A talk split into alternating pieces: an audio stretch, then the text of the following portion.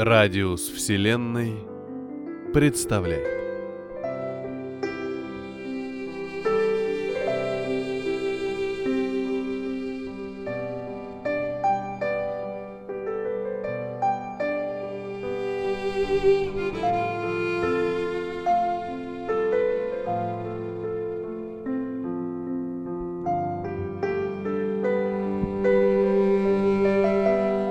Валерий Цуркан и Лариса Турлакова. Рассказ «Сгореть, вернуться».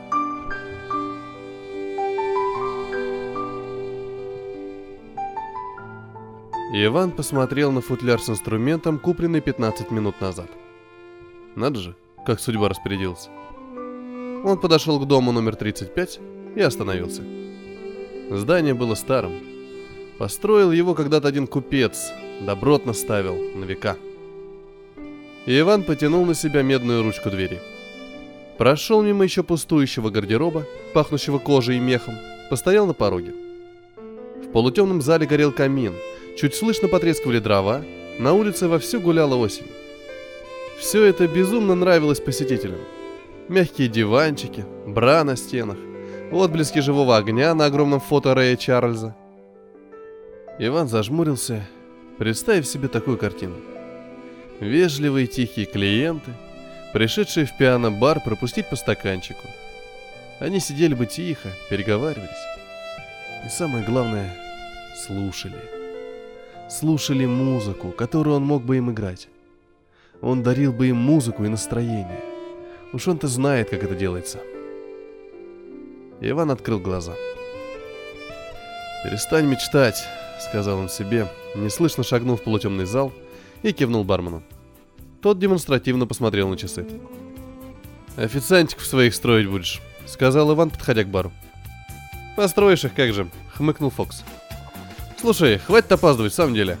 Я, конечно, понимаю, творческая личность, полет мысли. А что?» Вздернул брови Иван и обвел взглядом пустое помещение. Толпа фанов, не застав кумира, принялась громить бар? Язва ты, качал головой бармен. Налить тебе? Нет, не надо пока. Может, я сегодня вообще пить не буду. Вдруг обойдется. Оба знали, что не обойдется. Но Фокс никому и никогда насильно не наливал. «Чего это ты приволок?» — поинтересовался Фокс. «Никак скрипачел заделался?» «Это альт, а не скрипка». И Иван открыл футляр. Оба посмотрели на инструмент. Музыкант нежно провел пальцами по темно-коричневой поверхности. Альт, казалось, тихонько и трепетно вздрогнул. Почти незаметно. «А какая разница?» «Что?» Иван испуганно посмотрел на инструмент. Показалось. «Я говорю, какая разница, скрипка это или альт?» «Для тебя никакой», — усмехнулся Иван. «Слушай, подержи его у себя за стойкой, боюсь, уведут». «Будь спок», — бармен кивнул на альт. «Дорогая вещь?» «Не знаю», — пожал плечами Иван. «Не поверишь, шел по улице, а навстречу алкаш. Меня увидел и давай конючить, на хлеб ему не хватает. Повезло, он бы его на помойку выбросил». «Интересно», — задумался Фокс. «Ладно, иди работай, одиннадцатый час уже». Иван перегнулся через стойку и нашарил пепельницу. Подошел к роялю, поставил ее на стеклянную поверхность. Сегодня не игралось. Ему уже несколько лет не хотелось играть по-настоящему. Халтура. Мрачно думал он, глядя в пустоту зала. Все в моей жизни одна сплошная халтура. Я делаю вид, что сижу за роялем. Пустая коробка представляет, что она фортепиано. А на самом деле это столик, на который ставят чашки с вином упившиеся клиенты, которые будто бы слушают музыку. Так, хватит. Не забываем, зачем мы сюда пришли. Деньги. Деньги. Он включил синтезатор. Цифровое пианино. То, что нужно в таком заведении. И если бы Иван увидел в кабаке, который гордо именовался пиано-баром, настоящий концертный рояль, на который капает воск от свечи и проливается пойло, наверное, умер бы от разрыва сердца. Начал играть один из посмертных ноктюрнов Шопена. Фокс намек понял и выключил музыку для фона. Скоро повалят клиенты. А когда посетитель заходит в пиано-бар, он должен видеть пианиста, который исполняет для него что-нибудь душевное. Иван почти машинально перебирал пальцами. Левая кисть плохо слушалась. Только он понимал, чего ей стоит кажущаяся легкость игры. С детства сидел за пианино по 8 часов в день. Конкурсы, призы, учительница по специальности, раздувшаяся от гордости. Но однажды в пьяной драке ему перерезали сухожилие.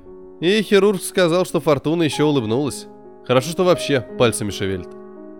Играть он сможет. Пусть радуется. Но совсем не так, как прежде. Пришлось переводиться на дирижерский факультет. Да кому они нужны, дирижеры? С голоду пухнуть и дохнуть, но нести в мир чистое и светлое искусство Ивану совсем не хотелось. Оставался кабак. Деньги, дроби деньги. А может получится потом камерный оркестрик собрать как-нибудь. Ты это, слышь? Чё-то музыка у тебя больно грустная. Иван поднял глаза. На стуле перед роялем сидел мужик. По классификации Ивана это был товарищ-колхозник. На вот, э, распадешь душу. Колхозник кинул в большую чашу для парса мятую бумажку. Понеслась. Мелькнула в голове. Иван вскинул левую руку. Персонал этот же знал более чем хорошо. Виски со льдом. Он отпил и улыбнулся клиенту. Вечер начался.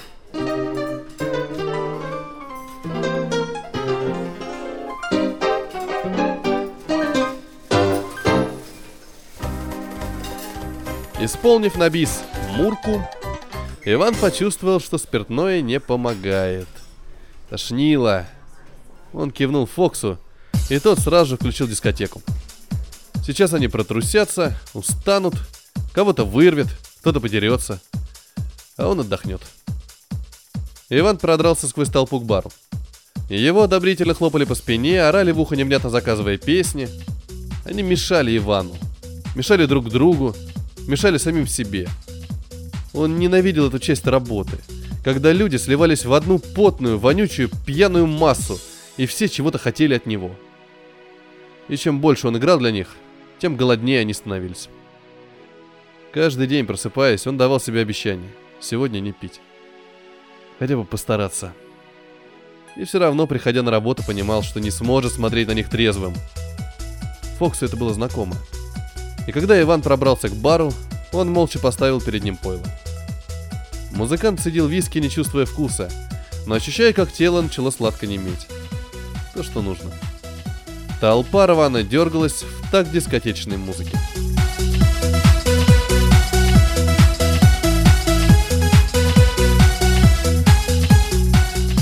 Сегодняшний день можно считать рекордным по количеству посетителей за последний месяц. Откуда-то собралась целая армия выпивох. Бар был забит почти до потолка. Макс сейчас отдыхал. Его работа начнется после того, как закончится веселье. Однако он был на стороже. Фокс приплачивал ему за каждого укращенного дебашира. А успокаивать этих тупиц Макс умел. И не только умел, ему нравилось это делать. Да еще и деньги получать. Эй, Макс, ты долго собираешься пялиться на официанта? Нет, босс. Я предпочитаю действовать. Ну тогда действуй. Помоги девчонкам принести закуску из холодильника. Иван уже вовсю наяривал на пианино. Нет, как же он хорошо играет. Даже выходить из зала не хочется. Пять лет тюрьмы, пройдя эту школу, навряд ли кто захочет вернуться на первый курс. Сделали Макса циником, практиком и в некоторой степени мистиком, что не совсем вязалось с двумя первыми определениями. Почти каждый человек, отсидевший немало лет за решеткой, становится циничным, когда дело касалось чьей-нибудь жизни, ах, хоть и своей. Практичным, если это нужно было для дела, и верующим во всякую мистическую чепуху. Ох, какие только истории не рассказывали друг другу на протяжении этих лет, прям как дети малые. Когда Макс вернулся, зал начал уже напиваться. Нет, он и сам не против по настроению, но как же ненавидел этих ублюдков. Люди для них стараются, играют, а они ноль внимания. Лапша как сопли изо рта висит, аж смотреть противно. Нет, Иван, конечно, не сильно-то и старается, сам говорил, что обленился в этих барах. Но все равно, дело свое делает, и пусть нерв не оголяет, но ведь работает. Макс сел на стул в дальнем углу и стал следить за публикой. Главное вовремя подбежать и, схватив за шкирку, вытащить перепившего клиента на улицу. «Виски будешь?» Роза, Официанточка, которую он не раз спасал от одуревших клиентов, поставила перед ним полный стакан виски. «Спасибо. Если что, зови, я всегда рядом». Они пока еще спокойные. Иван сегодня притащился с огромной бандурой, скрипкой такого размера, что в футляр можно запихать младенца. И оставил ее за стойкой у Фокса. «Ты где ее откопал-то?» — спросил его мимоходом Макс. «А!» — Иван затянулся сигаретой. «За пузырь купил». «Здорово. А продать за сколько можно?» «Скрипка, кажется, старинная». «Сам ты скрипка. Альт это. Альт». «Ну, пусть альт», — согласился Макс. «Загнать за сколько получится?» Вещь дорогая. Иван, похоже, еще над этим не задумывался. Да и не собираюсь я его продавать. Макс снова занял свой сторожевой пост и принялся наблюдать за посетителями. Половина из них уже так наклюкалась, что навряд ли смогут самостоятельно покинуть бар. Смирных ему приходилось вытаскивать бесплатно, и это его больше всего раздражало. Он вдруг увидел нечто странное, чему в этом баре не было места – Абсолютно трезвое лицо. Аномальное явление.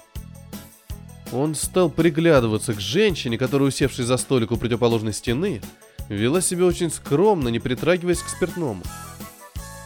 Если бы на ее месте находился мужчина, Макс бы подумал, что он либо чокнутый, либо террорист-смертник. Но это была женщина и довольно миловидная. Не красавица, конечно, но личико приятное. Она пристально смотрела на Ивана – Макс решил, что это его знакомая, пришла о чем-нибудь поговорить. Лицо ее вдруг передернул нервный тик, превратив на миг в страшную маску. Психопатка какая-то. Этим даже и пить не надо, чтобы башню снесло. Она неслышно выругалась. Макс понял, что она произнесла какое-то ругательство. С таким выражением лица только матеряться. Выгодав минутку, он подошел к Ивану. «Тебя, кажется, хотят видеть». Иван встретился взглядом с женщиной. Она, не мигая, смотрела на него. Я ее не знаю. Хотя где-то видел. Не выдержав тяжелого взгляда, Иван отвел глаза. «Ладно, пойду инструмент опробую», — сказал он. «Ты чего, на скрипке играть вздумал?» — удивился Макс. Взяв в одну руку футляра, в другую чашку, Иван начал движение к роялю. Теперь он не церемонился. Толкал плечом невменяемых клиентов, проливал на них виски и проникновенно матерился, зная, что его никто не услышит. Добравшись наконец до невысокого подиума, он выдернул из подставки салфетки и вытер руки. «Господа!» – заорал он в микрофон, но его никто не слышал. «Господа! Как вас еще? Товарищи!» В этот момент Фокс вырубил музыку, и последнее слово прозвучало как выстрел. Все повернулись к музыканту – как Ленин на броневике, мелькнуло в голове Ивана. Стараясь не заржать, он продолжил. Сегодня в программе изменения. Вечер камерной музыки объявляю открытым. Толпа заинтригованно молчала. Может быть, пыталась понять, что такое камерная музыка? По крайней мере, у Макса эти слова не вызывали приятных ассоциаций. Воспользовавшись затишьем, Иван, не торопясь, поднял крышку. Альт ждал его. Музыкант осторожно взял инструмент, смычок, пошевелил плечом, прилаживая альт. Господи, что я делаю? Я ведь даже не проверил, настроен ли он. И вообще, когда я на альте играл? В консерве, кажется. Какая-то девочка восхищалась, что у меня руки огромные, а я и выпендривался. Альт был теплым, живым. Иван почувствовал, что ему обязательно нужно на нем сыграть. Совершенно неважно что. Они сейчас были продолжением друг друга. Инструмент и музыкант. Никогда еще Иван не чувствовал такой близости ни с каким инструментом. Альт дохнул тепло и нетерпеливо. Приступ паники прошел. Иван знал, что сможет играть. Он поудобнее перехватил гриф и провел смычком по струнам. Альт запел тихо, хрипловато, иногда немного гнусаво. Низкий его голос рассказывал что-то Ивану. Рассказывал сказку, которая началась давным-давно и еще не закончилась. Сказку первой и последней, единственной любви. Плакал Альт, изливал душу, а Иван был слушателем. Он услышал рассказ о мальчике и девочке, которых обстоятельства разлучили как Кая и Герду. Увидел пламя пожара, горящую скрипку и безумие душ, которые не могут встретиться. Женщина, услышав звуки альта, вдруг поднялась с места и, вцепившись руками в край столешницы, продолжала стоять, и лицо ее стало как у мертвеца. Потом оно снова передернулось в тике, и женщина опять ругнулась. Макс тоже не ожидал, что музыка может так повлиять на него. Он будто услышал чей-то голос, голос глубоко несчастного человека, который обращался к нему за помощью. «Ой, скрипка моя, плачь!» Вспомнилась старая песня, и ему действительно захотелось разрыдаться, как маленькому ребенку. Удивительно было то, что все эти алкаши слушали игру Ивана, а когда он закончил, то никто не спешил продолжить занятие литерболом. Макс заметил, что Иван и сам немного не в себе. Отложив инструмент, он отошел в сторону и сел на высокий табурет, на котором обычно играют приглашенные гитаристы, и обхватил голову руками. Музыка впечатлила всех. Но никто и не подумал банально кричать «Бис!» и «Браво!». Зал молчал, будто был пуст. Ворвись сюда рота полицейских для наведения порядка, и те не смогли бы утихарить жужжащий улей, но музыканту удалось это за пять минут. Женщина оттолкнулась от стола, нетвердой походкой двинулась в сторону сцены. Теперь Максу показалось, что она пьяна, и даже не пьяна, он подумал, что успела обдолбаться какой-то дрянью. Неизвестно, чего от нее можно ожидать. Он поспешил за ней, держась несколько в стороне, но так, чтобы в любой момент можно было ее обезвредить. В какой-то момент в голове даже возникла мысль, а вдруг она зомби-шахидка. Но, конечно, шахиды не станут взрывать шалам алкоголиков. Не отставая от странной женщины, он проследовал за ней и услышал, как она глухим голосом сказала Ивану. «Продайте мне инструмент». Иван поднял на нее мутные глаза. Он и сам будто был под дозой. «Не продается», — отрезал он. «Я хорошо заплачу. Тысячу, нет, две тысячи. Твою мать!» Щека ее снова дернулась. «Простите, я не вам». И как же удивился Макс, когда Иван, этот толух, покачал головой и повторил. «Не продается». «Пять тысяч». «Даже за десять». Не продам. Хотелось взять его за шкирку, встряхнуть, как нашкодившего котенка, чтобы отдумался. Такие деньжища. Нет, баба по фазе съехала, это понятно. Она вон, и дерганая вся. И такие бабки готов выложить за кусок дерева. А этот дуралей, неужели тоже? Не успел Макс вступить с женщиной в рыночные отношения, она вдруг резко развернулась и пошла к выходу. Походка ее уже не была деревянной. Она дошла до двери и остановилась.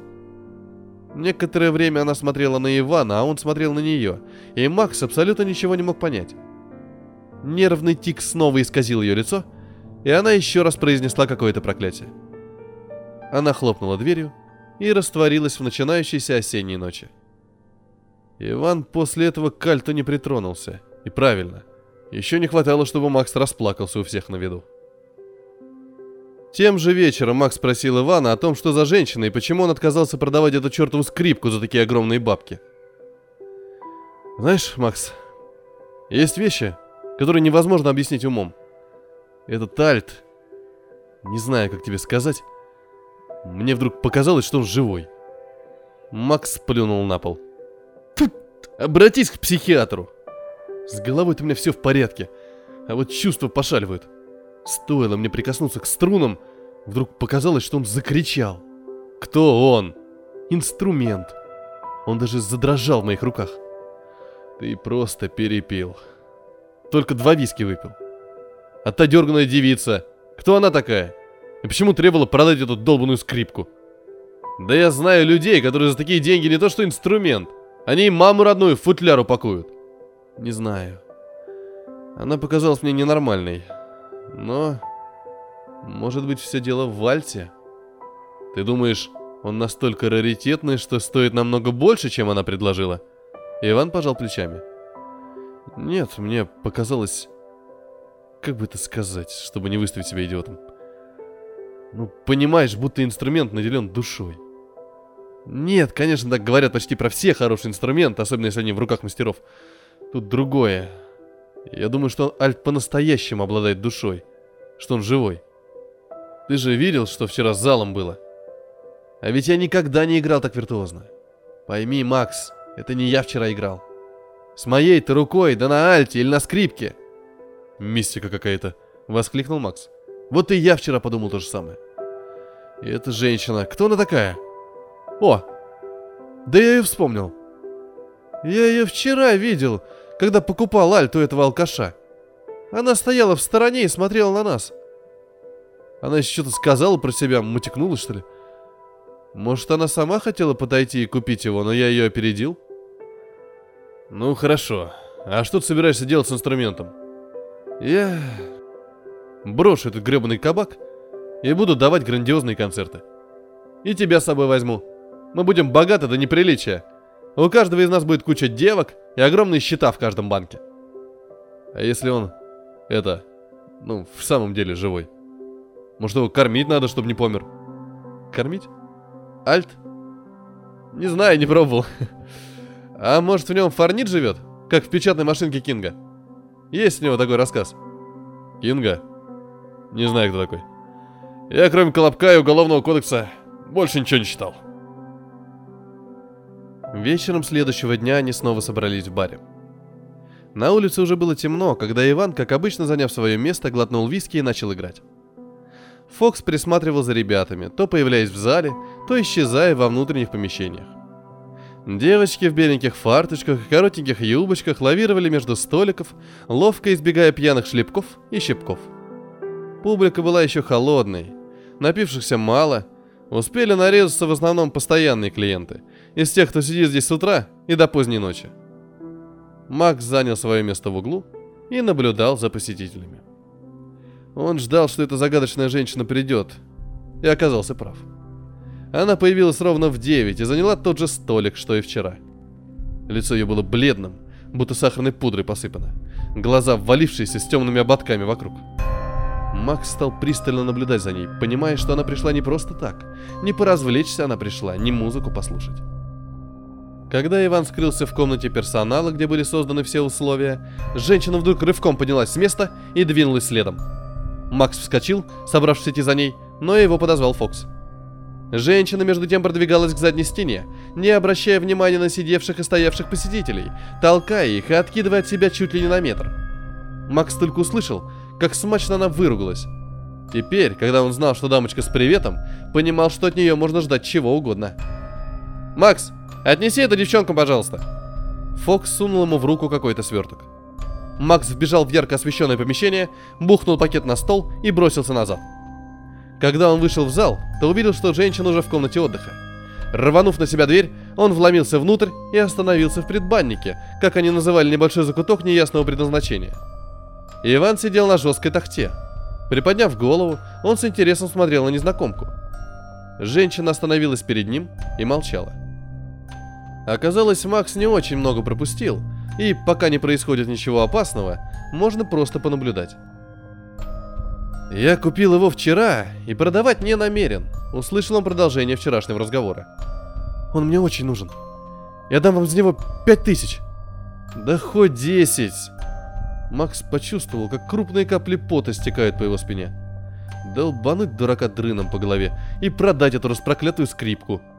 Он сунулся было в комнату, но тон женщины остановил его. «Он должен принадлежать мне!» Иван рассмеялся но смех его был неубедительным. «Поймите», — женщина присела на краешек тахты. «Пожалуйста, поймите меня. Мне без него не жить. Вы же музыкант, я слышал, как вы играете. Неужели вы можете быть таким бесчувственным? Твою мать! Простите, я не вам». Голос ее дрожал, казалось, она сейчас расплачется, но глаза оставались сухими. Она посмотрела на Ивана так, словно души из него хотела вынуть. На всякий случай он переложил футляр с инструментом поближе к себе. Женщина встала со своего места и подошла к камину. Взяла кочергу, расшевелила тлеющие дрова. Огонь ярко вспыхнул, и в свете Макса, наблюдавшему за ними, вдруг показалось, что ее лицо переменилось. Оно стало как у маленькой девочки, наивное, чистое. Она повернулась к Ивану. Нет, это была все-таки женщина. Молодая, но уже зрелая, снедаемая какой-то непонятной тоской. Ее лицо... Вроде бы красивое, но чудовищный тик изредка перекашивал его и делал прям-таки демоническим. «Я расскажу вам», — сказала она. «У меня нет другого выбора, кроме как рассказать вам правду, какой бы невероятной она вам не показалась. Дайте сигарету».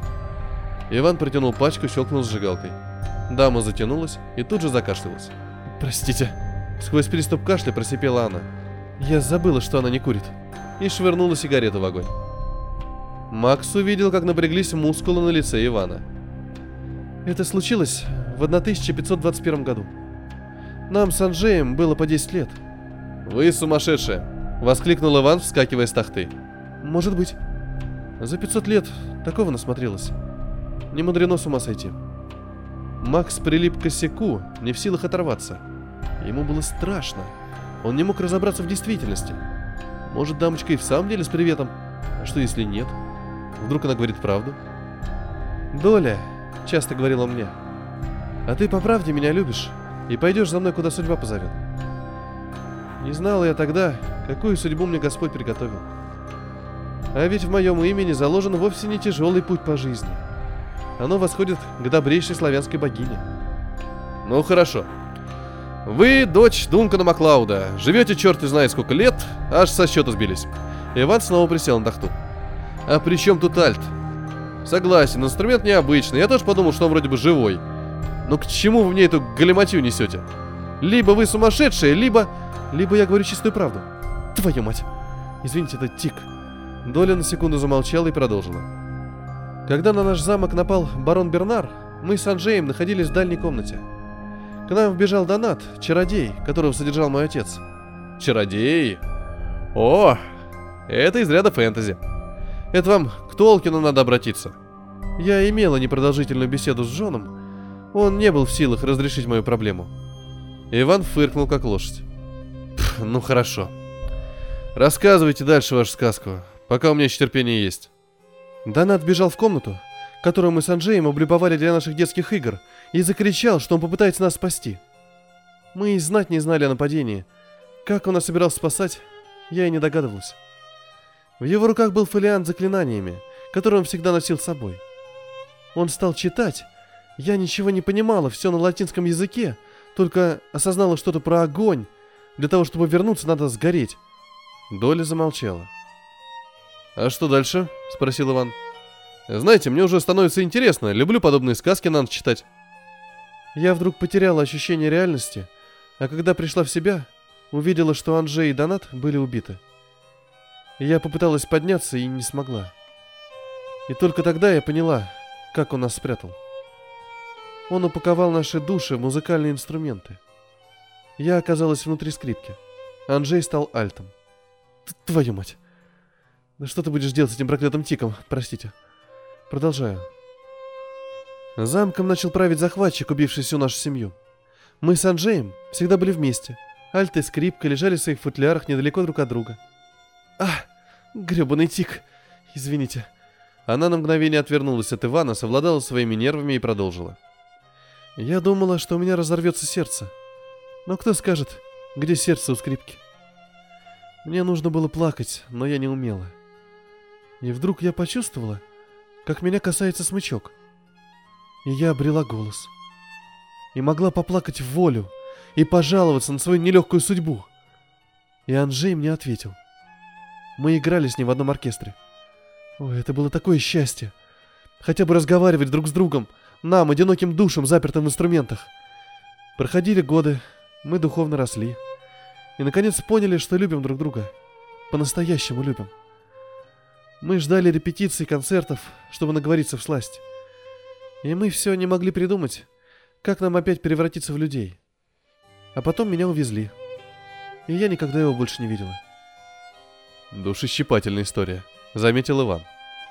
Это все? Прошло около 50 лет, и дом, в котором я находилась, сгорел. Скрипка, естественно, погибла. И только тогда я поняла, что значили слова Доната, когда он проговаривал заклинание на латинском языке. Сгореть, вернуться. Мой дух освободился. и я была вольна перемещаться, куда мне вздумается. Нет, я не летала подобно феям. Я пользовалась телами других людей. Отлично. Можно вызывать скорую? Иван продолжал сидеть на диване, а Доля все так же стояла перед ним. И я стала искать Анжея. Сначала я думала, что, может быть, он тоже сгорел и также ищет меня по всему свету. Но нет. Все свидетельства говорили о том, что Альт, о котором я расспрашивала всех подряд, еще цел. Но вот незадача. Едва я выходила на след, инструмент исчезал прямо из моего поля зрения. Его или продавали, или он был похищен. Каждый раз, когда мне оставалось протянуть руку, чтобы взять, я снова лишалась его. А ведь нужно было всего лишь бросить его в огонь. Лицо Доли снова дернулось, и она беззлобно ругнулась. Иван перестал ерничать и молча смотрел на нее. «Я исколесила весь мир», — продолжала женщина. «Автостопом из тела в тело. Я меняла их как любовников. Я использовала их как транспортное средство. Я, конечно, могла занять одно тело и использовать его до конца, но это же были живые люди. У них своя жизнь, дети, родители. В общем, я всегда отпускала их. Значит, живете в телах других? Неожиданно заинтересовался музыкант. Приходится. Не думайте, что мне это приятно. Это аморально, я знаю. К тому же, не все люди достаточно чистоплотны. Впрочем, не стоит об этом. Ха! Иван торжествующе щелкнул пальцами. Вот я вас и подловил. Что вам мешало вселиться в какого-нибудь оркестранта или владельца инструмента? Да хоть в бомжа, у которого я этот альт купил. Доля недоуменно посмотрела на собеседника. Вы что, глухой? Я же вам объяснила, что попусту не успела. Вы сами меня прекрасно видели, но не остановились. Это проклятие какое-то, находиться так близко и постоянно терять любимого. Я вам почти сочувствую, заметил Иван. Давайте я сделаю вид, что поверил про душевные терзания и повышенное чувство брезгливости, а вы мне за это расскажете правду. 500 лет с маниакальным упорством вы ищете своего Анжея, и мне рассказываете сказки про то, как вам жаль людей, которых используете. Доля открыла был рот, потом осеклась и, помявшись, произнесла. «Ничто не дается даром, молодой человек. При замене сознания существует побочный эффект. Личность человека, в которого я вселяюсь, скажем так, подавляется или тлеет, как уголек. Но не все сознания гостеприимны. Личности некоторых людей воспринимают меня как угрозу и отчаянно борются за существование. Иногда часть сознания или воспоминаний человека, в которого я вселяюсь, переходит мне. К сожалению, я поняла это далеко не сразу. Лицо Доли исказил тик, и она снова смачно выругалась. Извините, она покраснела. У одного из моих тел был синдром Туретта. В свое оправдание я могу сказать, что тот человек стал абсолютно здоров. Так получилось, что я забрала болезнь себе, и она растворилась в тех, кого я посещала но я иногда себя не контролирую. А 300 лет назад я собирала коллекцию холодного оружия. Тоже побочный эффект, который, впрочем, мне пригодился. Я продала коллекцию за приличные деньги. Теперь вы понимаете, почему я не могу использовать первого попавшегося человека. Ну хорошо. От меня вам что нужно? Рассказали сказочку? До свидания. Я дам вам много денег. Надо сжечь Альт, освободить Анжея, дать ему шанс вернуться к жизни. Ну да, я только все начал планировать, как стану собирать аншлаги, и тут приходит какая-то полоумная и предлагает мне сжечь свою мечту. Значит, нет? Нет. Вы мне не поверили. Ну тогда сейчас поверите. Я вам не все рассказала. Знаете, почему я не переселилась в тело того грязного человека, чтобы овладеть альтом? Да, конечно, все, что я говорила про синдром Туретта, чистая правда — я и правда стараюсь не использовать каждого встречного. Боюсь подцепить еще какое-нибудь психическое расстройство. У меня и своих тараканов достаточно. Но есть одно «но», самое важное, которое не дает брать чужие тела, когда мне этого захочется. Я могу делать это только в полнолуние, когда луна появляется в небе. Доля посмотрела на золотые часики, свободно болтающиеся на ее тонком запястье, и улыбнулась. Она вдруг обмякла и ее тело безвольно опустилось на ковролан. Иван поднялся, подошел, но едва только склонился над ней, его затрясло, как эпилептика. Макс бросился было к нему на помощь, но вдруг увидел его взгляд. Черт, это был не Иван. Макс хотел позвать кого-нибудь на помощь, как вдруг припадок Ивана, прекратился. Он выпрямился и на негнущихся ногах подошел к футляру, оставленному на диване. Бережно вытащил из него альт. «Сейчас, любимый», — сказал он, подбежав к камину и швырнул инструмент в огонь. «Сгореть, вернуться». Пламя возликовало. Дзенькнули одна за другой струны. Комната на мгновение ярко осветилась. Макс аж ослеп на секунду и зажмурил глаза. А когда открыл их, то сам себе не поверил. Эти двое сумасшедших, Иван и Доля, сидели на полу и обнимались. «Ты здесь!» — сдавленно шептала женщина. А Иван молчал, обхватив ее своими лапищами. «Пойдем, пойдем, любовь моя». Они поднялись, помогая друг другу, и вышли из комнаты, не заметив Макса. Макс в ужасе бросился в зал, сбил с ног Розу, опрокинул Фокса и, не разбирая ног, вылетел из бара. Пробежав шагов 20, он опомнился и остановился. Развернулся и увидел, как двое сворачивают в темный переулок. Это были Доля и Иван. Она взяла его под руку. Улыбаясь, да о чем-то беседуя, парочка растворилась в тишине ночного города. А в небе, над крышами домов, красила серебром город полная луна.